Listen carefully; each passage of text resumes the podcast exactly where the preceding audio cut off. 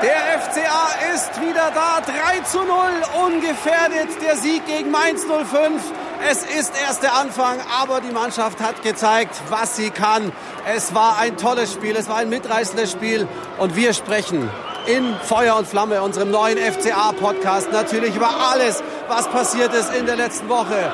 Lehmann, Hinteregger, Kai Hubi und natürlich über die neue Moral des FC Augsburg. Man hat gemerkt, es ist ein Ruck durch das Team gegangen.